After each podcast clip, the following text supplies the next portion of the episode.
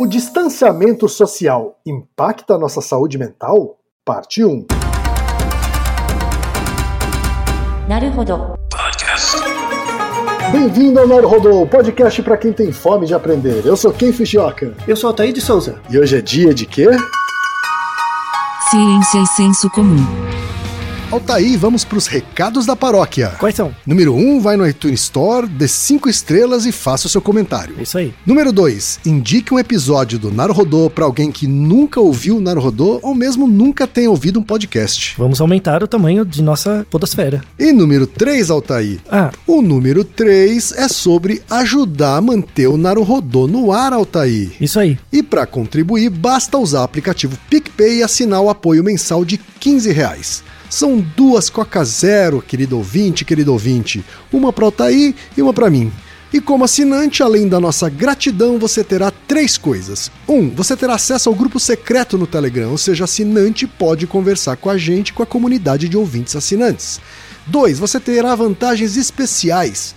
Por exemplo, assinante recebe os episódios no grupo secreto do Telegram antes de todo mundo. E três, você receberá conteúdos exclusivos. Por exemplo, assinante recebe episódios que só são distribuídos no grupo secreto do Telegram. Então é isso. Baixe o aplicativo PicPay e assine o apoio mensal. Com o PicPay você ainda vai poder pagar boleto, transferir dinheiro entre amigos, recarregar celular, sacar o saldo em qualquer banco 24 horas sem taxa. E olha só, no primeiro mês de apoio ao Narodô, você ainda tem um cashback de 15 reais. Isso mesmo, você assina e recebe seus 15 reais de volta. Uhum. Tá? Agradecemos desde já e participem, por favor. É isso aí. Antes da pauta, mais um recado. Naruhodô está abrindo espaço para os podcasts das Minas, porque representatividade é importante também na podosfera. O destaque de hoje vai para o podcast Apenã, comandado pela Ana Rosa. Ouça o recado que ela deixou para você, ouvinte do Naruhodô, e conheça o podcast Apenã. Oi, gente. Aqui é a Ana Rosa, do podcast Apenã. Nós somos um podcast de entrevistas e trazemos aqui pessoas incríveis, com quem debatemos temas importantes para o futuro que queremos construir. Nossos entrevistados trazem exemplos motivadores, sempre lembrando que é hoje que nós precisamos arregaçar as mangas para construir o amanhã que queremos. Apenan significa amanhã na língua do povo gavião parcategê. A diversidade está no nosso DNA, bem como nossa preocupação com a sustentabilidade e com a nossa interação com a comunidade e tudo que nós podemos fazer para ter um impacto positivo na mesma. Vem conhecer nosso trabalho e aproveita para ficar de olho na hashtag Mulheres Podcasters e ver que tem muita mulher fazendo um trabalho muito bom nessa mídia. Apenas pensando o amanhã.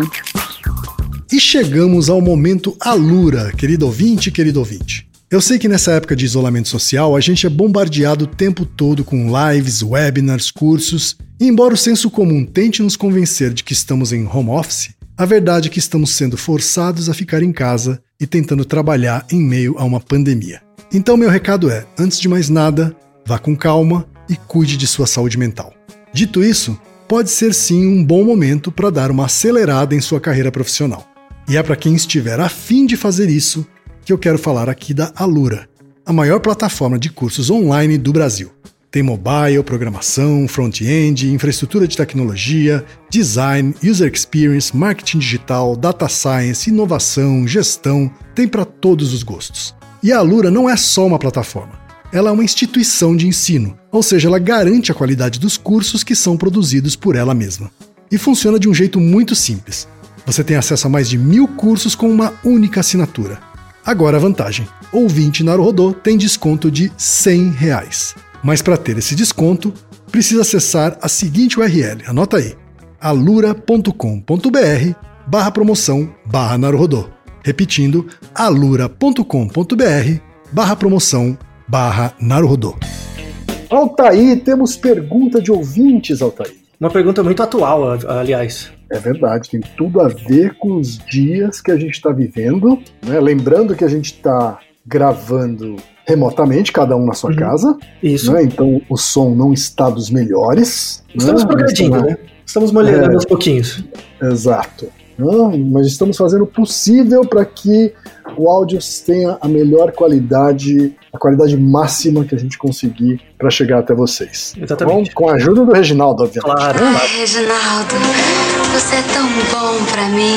Então vamos lá. A pergunta, Altair, veio do Stefano Belotti, que tem 29 anos, é engenheiro de Curitiba, Paraná. Ele diz o seguinte: Bom dia, boa tarde, boa noite, quem é Altair? Estava conversando com um amigo sobre o dia a dia no isolamento e rendeu uma discussão sobre como estar sempre no mesmo ambiente com a mesma rotina impactam a nossa saúde mental, que ajuda a fazer coisas diferentes todos os dias e principalmente no final de semana focar em atividades mais livres e relaxantes. Mas parece que, como o cenário é sempre o mesmo, só mudando o cômodo da casa, a nossa mente ainda parece sufocada, precisando de um fôlego. Pergunta que ele faz é: isso tem algum fundamento? Como se explica esse cansaço mental causado pelo ambiente e pela rotina? Uhum. Aí a gente tem também, Altair, a pergunta da Diana Souza, que trabalha em comunicação e mora em Mogi das Cruzes, São Paulo. Ela diz o seguinte: eu adoro o programa de vocês, espero que vocês consigam me ajudar nessa dúvida que está tirando meu sono. Eu tenho 34 anos e no dia 12 de março de 2020 nasceu minha primeira filha, Heloísa. Um beijo pra Heloísa, Altair. Bem-vinda. pedindo um beijo pra filha dela. Isso aí. A Heloísa recebeu poucas visitas nos três primeiros dias, pois muita gente já estava com medo da proliferação do Covid. Porém, a partir do dia 16 de março, quando foi decretado oficialmente isolamento, ela não saiu mais de casa, exceto para ir ao pediatra e tomar vacina. E também não recebeu mais visitas. Basicamente, em cerca de três meses, ela só vê a mim e ao pai, que está de home office desde então também. Sei que tudo é muito novo ainda, mas queria saber se tem algum estudo referente a como isso pode impactar o desenvolvimento da minha bebê. Ele será prejudicado? Óbvio que é apenas curiosidade, pois jamais vou arriscar a saúde dela por conta disso. Porém, eu gostaria de saber de vocês, especialistas em ciência e psicologia, se existe algum risco e se tem algo que possamos fazer, já que não há previsão tão cedo para o fim do isolamento. Uhum.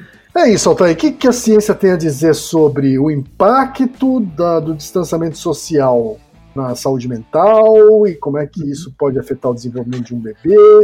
E aproveitando aqui, né, Altair, a gente usou os termos isolamento social, distanciamento social. Acho que tem diferenças entre uma coisa e outra, né? Pois é, vamos começar, tá? Esse episódio é um episódio duplo, tá? Porque Uhum. temos muitos conceitos para esclarecer e também temos muitas questões para discutir. A primeira coisa, a gente tá num- numa situação de isolamento e tal. Muito tem sido feito, assim, nesses últimos dois, três meses e nos próximos meses também, porque a ideia, a gente vai ter restrição de movimentação social ainda por mais alguns meses, principalmente por conta do que o Brasil está fazendo com ele mesmo, né? Eh, Isso vai, vai demorar um pouco mais nosso comportamento já mudou e tende a continuar se adaptando às mudanças ambientais. Isso faz parte. No entanto, começou a ter um monte de live, gente dando palpite. E aí eu queria primeiro fazer uns disclaimers. Primeira coisa, começou a aparecer um monte de psicólogo, terapeuta, tudo que você puder imaginar aí, dando palpite sobre efeitos da quarentena, do distanciamento social, do isolamento social sobre a saúde mental. Né? Se você procurar rapidamente, você acha vários registros de lives, discussões e coisas do tipo. Uma proposta do Naruhodo é que Naruhodo não trabalha com pauta quente, tá? porque a ciência não é, não é jornalismo. A ciência ela, ela é mais lenta, ela tem um tempo de verificação das coisas mais lento. Por isso que eu, eu evito, né? A gente fez um episódio já sobre pandemias, que foi bem no começo. Se você ouvir de novo, ele continua razoavelmente atual, porque a gente tratou dos temas ali que eram mais caros. E aí a gente esperou alguns meses para juntar materiais e, e ju- justamente juntar reprodutibilidade de resultados para poder fazer um outro episódio. Então, a ideia deste episódio do Naruhodo é apresentar, descrever melhor alguns conceitos. Muita gente tem falado muita coisa e, na verdade, as pessoas não sabem direito do que estão falando, os conceitos não são claros e muitas coisas que são ditas do possível efeito sistêmico de isolamento social não se tem evidência boa o suficiente ainda, porque a gente está passando por uma situação nova do ponto de vista mundial, né, por ser uma pandemia, mas temos evidências em situações diferentes, em épocas diferentes. Tá tendo uma discussão muito grande assim a- a- hoje em dia na área acadêmica, porque tem centenas de artigos que saem todo dia falando sobre Covid nos seus mais diferentes aspectos. E como a ciência precisa de um tempo, né, os artigos têm que ser revisados por pares, é, você tem que refletir sobre as evidências que são produzidas, o tempo de publicação ele leva alguns meses. Né? E agora, e agora... Às, às, vezes há uma aceleração, inclusive, que acaba incorrendo em alguns equívocos. Né? Exatamente. Como a gente acabou de ver aí um artigo que foi publicado na Lancet, né, que é uma publicação bastante respeitada no meio uhum. científico. Né? Isso que aparentemente acabou abrindo mão de um certo rigor na revisão de pares, né? Isso, né? E aí tiveram que voltar atrás, né? Exatamente. Artigos serem retratados acontece, vira e mexe acontece. Só que numa frequência muito menor do que está acontecendo agora, porque os revisores não se tem tempo para auditar as evidências científicas da forma como deveria. Que é o que eu falo, que a ciência está virando jornalismo. E não é isso. Jornalismo não, é. Ciência não, não é assim. Então, a ideia é a gente dar uma esclarecida em algumas coisas. Esse primeiro episódio vai ser um episódio mais conceitual, para tentar colocar um pouco de ordem, né? trazer algumas evidências de causa material e formal dos efeitos do distanciamento ou isolamento social. E depois, no segundo episódio, a gente vai falar das causas eficientes, que seria uma forma de aplicar as poucas evidências que a gente tem ao Brasil, o que vai tornar a situação mais complicada. Porque o Brasil é um, um, país sui generis, né? Não só por conta da diversidade que a gente tem aqui, mas também por conta da desigualdade e também por conta das atitudes que nós, como nação, temos feito em relação à pandemia. Tá? Então a gente é uma nação sui generis. Então, nesse sentido, as evidências construídas em outros locais têm uma aplicação, uma validade mais baixa aqui. Então, na verdade, nós somos um laboratório, tá bom? Para muitas evidências que vão surgir em trabalhos mais para frente. Tá? Aqui, um laboratório futuro... com características únicas, né, Altair? Pois é, pois é. é. Me lembra um pouco na época da Segunda Guerra. Lembra do Mendele? Sim. Lembra do Mendele que ele tinha acesso a pessoas e ele fazia vários experimentos lá com as pessoas? Eu me sinto numa situação parecida. É, depois você pensa quem é o Mendele, mas enfim. Então, vamos começar conceituando melhor algumas coisas. Primeiro, eu quero discriminar quatro conceitos: o que, que é distanciamento social, o que, que é isolamento, o que é quarentena e o que é cordão é, sanitário. Os quatro okay. conceitos quatro conceitos vêm da epidemiologia e eles já foram usados antes. Então não é a primeira epidemia que a gente passa, é nem pandemia, então já foram usados anteriormente. O que, que é distanciamento? Bate pronto, de bate pronto, Antônio. Qual desses a gente está vivendo? Nenhum deles. Nenhum dos quatro. A gente não está fazendo nenhum direito. Esse é o ponto, tá? Hum. A gente vai ver agora com as definições, né?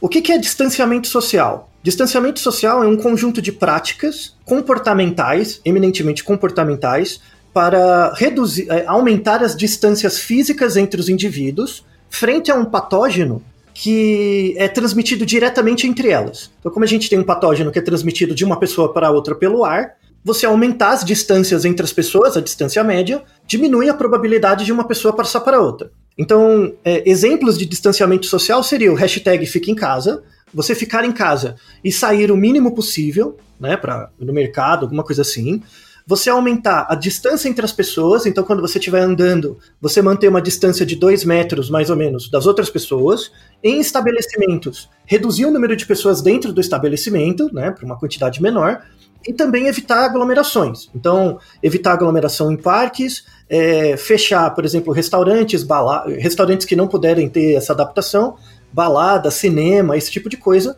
onde as pessoas ficam aglomeradas. Isso seria o distanciamento social. Então já dei a definição do distanciamento. O que, que seria isolamento?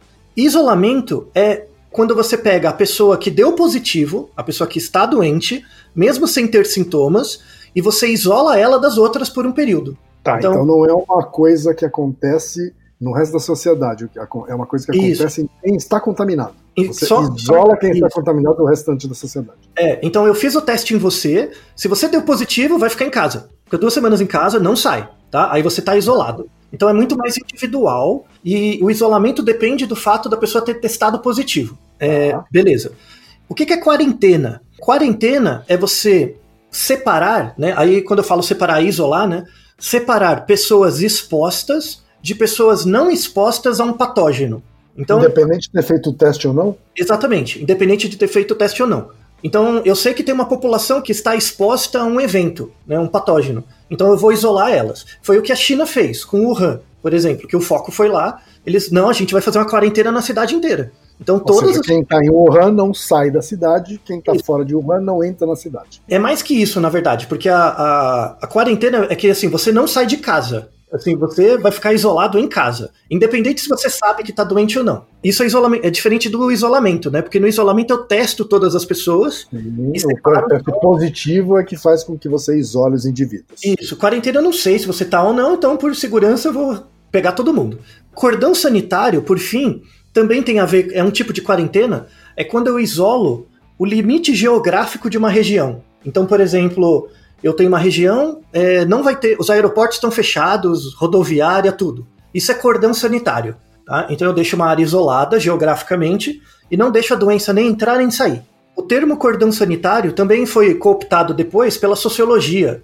É, existe, por exemplo, cordão sanitário para ideias. Então, por exemplo, eu tenho uma certa ideologia numa região e eu não quero que isso passe para outro lugar. Então eu meio que evito, é, eu não convido nenhum pesquisador, eu não publico nenhum livro em outra região, sabe? Para manter uma ideia distante, tá? Isso é também um termo da sociologia. Então, feito, dito isso, né? Dito é... isso, vamos, vamos só voltar aqui para o primeiro conceito, tá? distanciamento uhum. social. Porque, em tese, é isso que a gente estaria vivendo. Isso. Né? Só que, em é tese é... é o que a gente estaria vivendo. Né? Como é que a gente está descumprindo as características que fariam com que a gente de fato estivesse vivendo na prática um então, distanciamento social. É, aí entra a questão da adesão. Né? A adesão às práticas de distanciamento social é, é muito baixa né, ainda. Como a adesão é baixa, em média a gente não está fazendo. Então, quando eu falo que o Brasil não faz distanciamento social, é que eu digo, eu estou olhando a população toda, em média.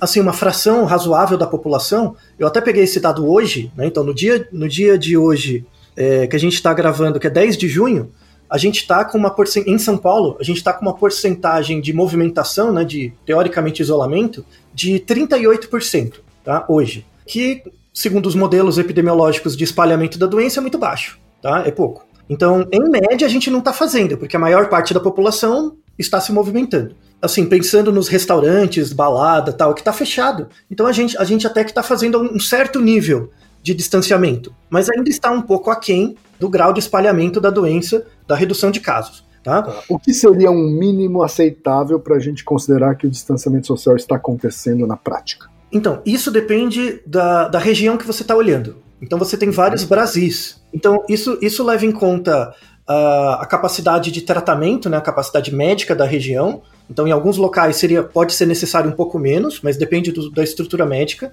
Em outros locais, mais.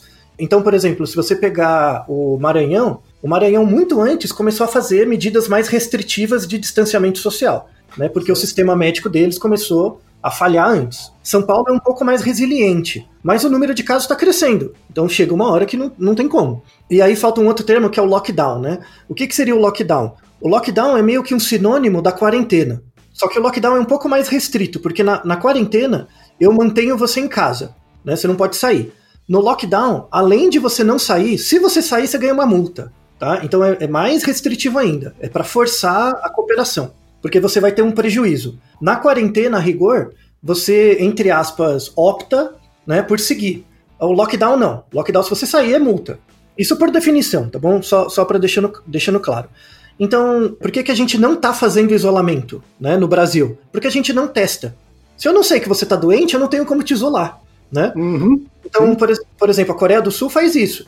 A Coreia do Sul testa milhares de pessoas por dia nas cidades. Elas fazem, tipo, pequenas blitz é, epidemiológicas. Você passa por ali e fala, oh, vem aqui, a, a, abre a boca, aí abre o nariz, lá coloca o, o cotonete, faz o teste rápido. Se der positivo, vai para casa, tá isolado, tá aqui um papel, vai para casa, não pode sair. E aí eles mapeiam também o celular, a geolocalização, todas as pessoas que estiverem próximas também vão ter que ficar num tipo de isolamento também. Então, para evitar. E aí eles conseguiram drasticamente reduzir o número de casos, tá? graças a, a, essa atitude. Aqui no Brasil a gente não faz isso, então não tem como isolar as pessoas. No máximo, uhum. a pessoa se auto-isola. Né? Se ela faz o teste, ela descobre aí é da consciência dela. Quarentena, muito menos, que a gente está fazendo, né? Também, porque a gente, como a gente não testa, também não dá para saber quais as faixas de pessoas expostas e não expostas a gente tem, né? Tá Sim. todo mundo meio igual. E o cordão sanitário muito menos, porque a gente não fechou o aeroporto nem fez nada disso. São Luís fez isso, né? Porque fechou a, a cidade e tal, mas por um tempo. Então você vê que a gente tá fazendo tudo meia boca, né, Kim? Então já viu, né? É. Exato. Pois é. Então esse, esse é o problema. Então, feito esse esclarecimento, assim, a gente pode dizer que o distanciamento social tem um impacto, sim, na saúde mental. Mas no Brasil, isso não está afetando todos. Está afetando uma fração das pessoas, apenas. Na, na verdade, a própria, o próprio distanciamento social, onde acontece, né, uhum. ele acaba afetando de, de, maneiras muito diferentes cada um desses Brasis, né? Isso, exatamente. Então, algumas pessoas, por exemplo, no Brasil, na verdade, os efeitos, assim, se você pensar em efeitos da pandemia, elas não estão sofrendo por isolamento social porque elas não estão fazendo, porque, ou porque elas não conseguem. É, na verdade, elas estão sofrendo por efeitos econômicos, ou, ou por, por efeitos de trabalho mesmo, né? Porque elas são obrigadas a trabalhar quando elas não podem, enfim, ou porque elas estão lidando com pessoas doentes, né? Que estão infectadas, tá? E, e, aí tem o estresse de, de estar cuidando de alguém também em risco e tudo mais. Então, uh, diferentemente de outros países, por exemplo, que você pode verificar que a prevalência de efeitos eh, comportamentais por conta do distanciamento social é grande, porque muita gente fez o isolamento, aqui no Brasil a gente não pode afirmar isso. Então, eu, quando eu fiquei pensando. A verdade é que a gente tem um grau de, de desigualdade social tão absurdo uhum. né, que fica difícil fazer comparações diretas da nossa situação com países desenvolvidos, por exemplo. É, ou mesmo países menos desenvolvidos, mas que a, uhum. a cooperação social é maior. Isso, isso é, tem a ver mais com a cultura do país do que com a renda, necessariamente. Isso é bem interessante. Então, boa parte do que psicólogo, terapeuta fica falando é uma discussão de classe média, tá? E, e me incomoda, tá bom? Porque a gente não ataca os problemas de uma forma um pouco mais complexa. Problemas complexos necessitam de explicações complexas, mas não complicadas. Essa é a diferença. Quando um problema é complicado, aí é uma coisa. Aí fica difícil de resolver, mas aqui a gente tem um problema complexo. Não quer dizer que não tem uma forma de dar uma, uma continência para ele. Então, eu evitei artigos muito recentes, tem artigos de 2020, mas eu evitei. Eu tentei buscar artigos entre 2006 e 2017, porque são artigos que escreveram experiências a partir da SARS, porque a, a SARS não foi, foi uma pandemia, aqui no Brasil não foi tão forte, né, a SARS, o H1N1 e tal, mas afetou muitos lugares, mas nos, nos locais onde a prevalência de pessoas doentes foi alta, eles fizeram lockdown, eles fizeram é, quarentena, isolamento tal, cordão sanitário, e aí a gente tem alguns artigos escritos sobre efeitos disso. Países então, que foram afetados pela SARS, elas uhum. estavam mais preparadas para enfrentar essa pandemia da ah, Covid? Sim. Sem sombra de dúvida, sem sombra de dúvida. Então, pega Taiwan, pega Singapura, pega China, pega Coreia do Sul, eles já estavam com o sistema pronto, tanto de vigilância como de monitoramento depois. Tanto é que agora eles estão lidando bem melhor com a situação. Tanto é que vários desses artigos vêm de lá. Uma exceção é o Canadá. O Canadá tem investido muito, inclusive tem grupos de pesquisa em Toronto muito bons, de prevenção, né, de monitoramento e tal. Então, alguns artigos são de dados do Canadá. E aí a gente tem alguns vieses dessas amostras, desses estudos, que é importante mostrar também. Uh, boa parte dos estudos publicados, inclusive tem uma, uma revisão agora de 2020, por isso que eu peguei, porque é uma revisão, ela revisa estudos mais antigos, que tem um pouco mais de confiabilidade. Boa parte das amostras são de efeitos do isolamento, né, é, ou distanciamento social, em profissionais de saúde, né, as amostras são profissionais de saúde, que é a pessoa que mais é afetada por isso, né? Porque ela trabalha direto ali, tá sobre mais estresse, né? Então isso é um viés quando você vai generalizar para a população geral, mas é importante. Então tem muito estudo com profissional de saúde, muito estudo com pessoas que ficaram em quarentena porque elas estavam, por exemplo, com infecção hospitalar, tá? que é diferente da SARS, né? Tipo, você está hospitalizado, você não está em casa. Então tem alguns artigos que você está doente, assim, você não está mal, né? você não está entubado nem nada, mas você está isolado e você não pode sair do hospital, que é diferente da sua casa, né? Mas também gera um efeito, tá? Então a população é um pouco diferente e as doenças são um pouco diferentes, né? A SARS tem um efeito no corpo diferente, a tuberculose, H1N1 e o Ebola também são diferentes. Mas dá para fazer alguma, algumas associações. Os principais efeitos de um período prolongado de isolamento, lembrando que eu tô falando de isolamento, esse isolamento que, tipo, você tá doente, você não pode sair de casa para nada, tá? Uhum. Não, não, não, tem nem aquela saidinha para ir no restaurante, no, no, no, mercado, tá? Zero, tá? É isolamento mesmo. O primeiro efeito que acontece é a irritabilidade, tá? A pessoa fica um pouco mais irritada do que o normal. Além disso, gera aí da irritabilidade vem estresse, vem uma sensação de tédio, e aí esse tédio eu já vou definir daqui a pouco, que ele é bem importante. E eu tô falando as características em ordem de aparecimento. Então a primeira aparece irritabilidade, depois estresse, depois tédio, aí vem uma sensação de falta de controle, porque ah, eu tô aqui, eu não posso sair, não posso fazer nada, tipo, eu, eu não posso fazer nada que eu quero, né? Então dá uma sensação de falta de controle. Isso afeta uma, um outro atributo comportamental chamado autoeficácia, que a gente tratou no Naruhodo se existe sorte de principiante. Né? Vamos deixar na descrição desse episódio que eu explico direitinho o que, que é autoeficácia, que é a capacidade de você se sentir capaz de fazer algo, que é o Naruhodo 218. Não é o quanto você acredita que faz uma coisa, é o quanto você se sente capaz de fazer de verdade. Então, um exemplo é, tipo, eu costumo ir na academia normalmente, toda, sei lá, três vezes por semana eu vou na academia. Aí eu entro em isolamento. E quando eu tava na academia, eu tinha autoeficácia, eu sabia que eu conseguia levantar 50 quilos. Porque eu sabia mesmo, porque eu tava treinando. Tô olhando o meu comportamento. Aí eu fico lá duas semanas em isolado, em casa. Eu não sei mais se eu consigo levantar 50 quilos, certo? Porque eu devo ter perdido um pouco de condicionamento. Isso é autoeficácia. Então, você começa a ficar muito tempo em casa, você não sabe se se sente capaz de fazer as coisas. Isso vai gerar em você uma postura evitativa. O que é uma postura evitativa? Você vai ficar mais receoso na hora de sair na rua. O que faz sentido. Você vai ficar mais receoso, né? E isso é comum, normal e tal. Então, esse seria o caminho inicial, tá? Quando você fala em tédio, Altair, Uhum. Aliás, eu gostaria que você definisse tédio aí pra Sim. gente.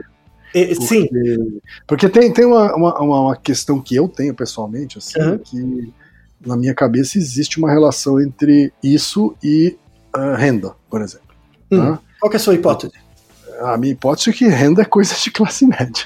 TED é coisa, TED, TED é coisa de classe média, né? Assim que porque é isso, na verdade, quem não tem condições de ficar em casa, né, ou de fazer é, trabalhar em casa ou ficar confinado, né, e que é forçado sim a, a trabalhar, que é forçado sim a, a pegar transporte público e se expor, né, não dá para dizer exatamente que é de tédio que essa pessoa está sofrendo, né? Ah, entendi. É, assim, no- na segunda parte desse episódio, a gente vai falar especificamente do tédio como uma questão existencial, porque tem essa definição existencial.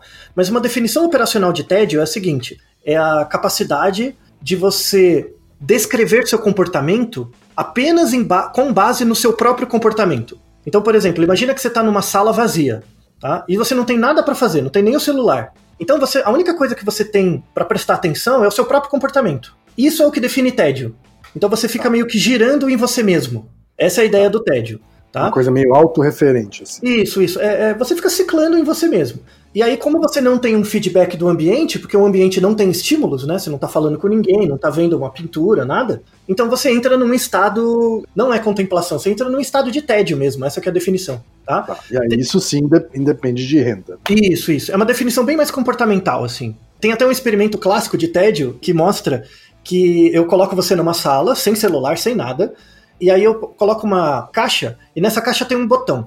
Aí eu peço pra você apertar o botão. Você aperta o botão e você leva um choque. De verdade. Vou até deixar na descrição um vídeo, né, disso. E aí você fica bravo, óbvio, né? Então eu pedi pra você apertar o botão, você vai lá na caridade, aperta o botão e ele toma um choque, não é verdade? Aí você leva o choque. E aí eles fazem o seguinte: ah, desculpa, eu não. O cara inventa uma, uma história. Fala, ah, desculpa, eu não sabia que esse botão aqui tava ruim e tal. Mas agora você sabe, cuidado, tá? Não aperta esse botão, senão ele dá choque. Tá bom. Aí ele deixa a pessoa na sala vazia, né? Sem nada. A única coisa que tem é a caixa e o botão. E ele larga a pessoa lá, né? E ele fica marcando o tempo, filmando. Aí tem varia de pessoa para pessoa. A pessoa começa a ficar tão entediada que ela vai apertar o botão para levar o choque, para ter algum tipo de estimulação. Certo? Tá? Então, a, a, a ideia é que você fica tão entediado observando o seu próprio comportamento que você até aceita um estímulo aversivo para te dar algum efeito. Isso é muito comum. Um estímulo que em condições normais você evitaria. Né? Exato, exatamente. Tá? É, isso é um efeito do isolamento. Tá? É um efeito de você ficar isolado. No entanto, essa é uma situação muito extrema. É, a gente não passa por isso. Então, quando você está em isolamento social, na verdade, você está comparando, você, tá se, você está se achando agora mais isolado em relação ao que você vivenciou no passado. Então, é uma comparação, é sempre uma coisa. Não é absoluta, é relativa. Então, Eu quando eu, tenho amigos, por exemplo, que não, não são exatamente ah, campeões da sociabilização. Né? Uhum. E que, portanto, já ficavam bastante em casa, já curtiam ficar eh, mais isolados socialmente. Uhum, e que, portanto, tem hoje um dia a dia que difere pouco de um dia a dia eh, de antigamente. Aí que entra um ponto importante. Mesmo essas pessoas que, entre aspas, não se importam muito com os outros ou, ou que não precisam muito né, de interação, mesmo essas pessoas podem sofrer efeitos do distanciamento social. Porque tem uma variável crucial, que em psicologia a gente chama de variável funcional né, para o comportamento, que é a capacidade de você ter controle, de você escolher. Uma coisa é você escolher ficar isolado, outra coisa é você não poder escolher. Né? Exatamente. É, então, tem até aquela piada, é uma piada que eu vi no Twitter, né? Que é é uma piada de alguém falando assim: eu só tô esperando acabar essa quarentena para poder escolher ficar em casa mesmo, e aí sim, vou ficar, sempre, Exatamente. feliz. Isso, aí eu vou ficar em casa numa boa. né? Exato. Ou É. mesmo aquele exemplo que eu dei no texto que eu postei esses dias nas redes sociais. Sim, muito sobre, bom, aliás. Sobre home office e E, trabalhar em casa compulsoriamente. verdade. É. Né? Você pode até ter traços comuns aí entre fazer home office e trabalhar obrigatoriamente em casa, né? mas são coisas bem distintas. Assim. Hum. Tem a ver especialmente com esse controle, com essa escolha de você estar ou não trabalhando em casa. né? Exato. É quando você não pode escolher, quando você não tem controle, não tem previsibilidade. E aí gera uma série de situações instáveis em relação a isso, que é descrito pelo algoritmo que eu descrevi antes. Então, irritabilidade, estresse, tédio, falta de controle, falta de autoeficácia, e aí cria um ciclo. E aí você entra numa inação, né? É, só que o problema desse, assim, algumas pessoas podem estar sentindo isso, outras não. Aqui no Brasil, que estiver ouvindo a gente. Por quê? Porque depende do efeito do isolamento de você, indivíduo, mas como o Brasil não está fazendo o isolamento de, de verdade, a gente não está fazendo nada direito, não dá para saber se esse esquema vale para todo mundo. Eu aposto um dinheiro que não. Todo mundo está sofrendo com a pandemia, mas por razões muito diferentes. E eu não quero deixar de representar os demais grupos, que na verdade são a maioria. Então, é importante mostrar assim que esses estudos fora, né, mostra, por exemplo, o efeito de crises de isolamento em profissionais de saúde, cerca de 30% deles desenvolve pela falta de autoeficácia, desenvolve depois sintomas, não, não, não um diagnóstico, mas sintomas relacionados, por exemplo, com estresse pós-traumático, num grau bem leve, né? E um pouco de ansiedade.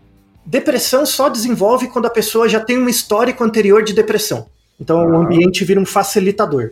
Tá? Tá dizendo que dificilmente uma pessoa vai ter uma primeira crise depressiva durante uma, uma quarentena? Não, no Brasil. Assim, Tá. se, se for fora, onde o negócio pega mesmo, aí a chance é maior. É o que os estudos mostram. Aqui no Brasil, como a variabilidade comportamental é maior, é, não dá pra saber. Esse é o problema. A resposta é não sei. Por isso que a gente é o laboratório. Tá? Eu sou bem mais conservador no sentido de trazer essas evidências pra cá. Eu queria aproveitar e responder a pergunta da, da ouvinte que falou da, do bebezinho dela, né? Da Helena. Isso, sobre o desenvolvimento da bebê. Isso. Como o bebezinho agora deve ter uns três meses, pro bebê não faz diferença nenhuma. Tá? Ele tá numa fase do desenvolvimento neural muito autocentrada ainda. Né? Sim, sim. Então- Ainda não existe a diferença entre eu e o outro. Muito né? bem, ainda não existe essa diferença, não é nada clara. Então, se os pais estão presentes e eles fazem o manejo do cuidado e os pais não se sentem muito estressados, porque querendo ou não, a criança dá muito trabalho, né? Tá tudo bem. Assim, a- o efeito da a, a criança não vai lembrar, vai, vai, vai dar tudo certo, tá? Se tiver o suporte social, dá tudo certo. Tá? Então pode ficar tranquila, Helena, parabéns, bem-vindo ao mundo e tudo bem. Tá? Na verdade, são os pais que vão sofrer muito mais que ele. Exato, exato. E, e por conta disso, se sofrer muito, aí pode afetar a criança. Tá? Mas De pelo uma pelos maneira indireta, na verdade. Isso. Tem até um outro artigo que está na descrição também, que mostra. É, é um estudo com crianças que foram hospitalizadas e ficaram em quarentena. Quem ficou em quarentena foi a criança. E aí, 28% dos pais desenvolveram sintomas de estresse pós-traumático. Então, foi os pais, muito mais do que a criança. Então, é, é- é diferente, né? Quando você é pequeno, você é a prova de adulto. Isso, isso é bom, né? Te protege bastante. E aí, só dando, para fechar esse episódio, só dando algumas informações mais extremas, assim, nesse sentido. Efeitos crônicos de isolamento social. É, a gente tem modelos em animais de efeito crônico, por exemplo, em drosófila, né, que é aquela mosquinha da banana.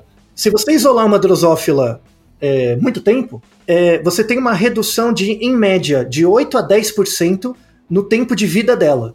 Tá? No tempo de vida. Isso, no tempo total de vida. tem 10%. É, de 8 a 10%. Ela não vive muito, mas, mas só o fato de isolar ela e ela ter pouca interação, ela já, já diminui em 10% o tempo de vida, tá? Não existe nada parecido com o ser humano, um estudo Existe. nesse sentido. Existe, existe. Mas Existe, não, não né? no aumento da mortalidade.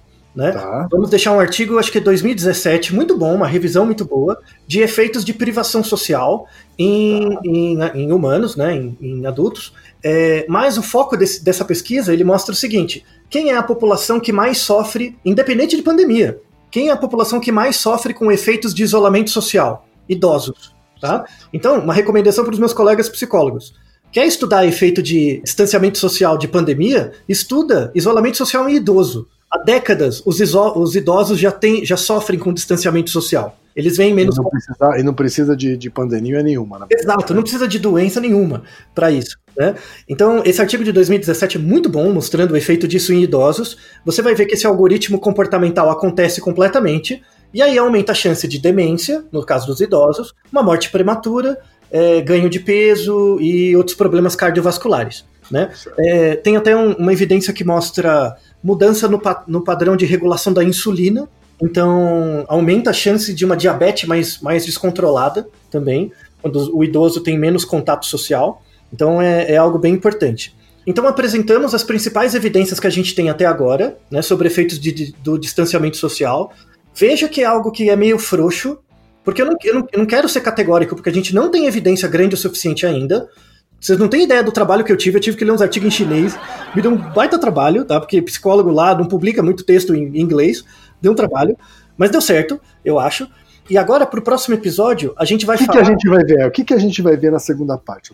Então, como, como essas evidências é, dos artigos são evidências vindos, vindas de artigos cuja população é muito específica, ou profissionais de saúde, ou pessoas, ou idosos, ou pessoas internadas, o peso da evidência é muito baixo no, no, Brasil, né, na população brasileira, porque a gente tem pessoas vivenciando a pandemia de formas muito diferentes.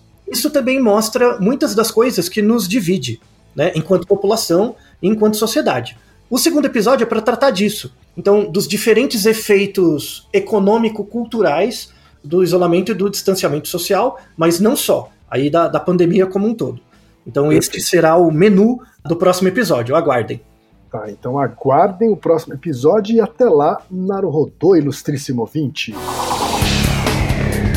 E você já sabe, aqui no Naruhodô, quem faz a pauta é você. Você tem alguma pergunta pra gente ou quer comentar algum episódio? Escreva pra nós. podcast@naruhodô.com.br. Repetindo? podcast@naruhodô.com.br. E lembre-se, mande nome completo, idade, profissão e a cidade de onde você está falando. É isso aí. Naruhodo. Esse podcast é, é apresentado por b9.com.br.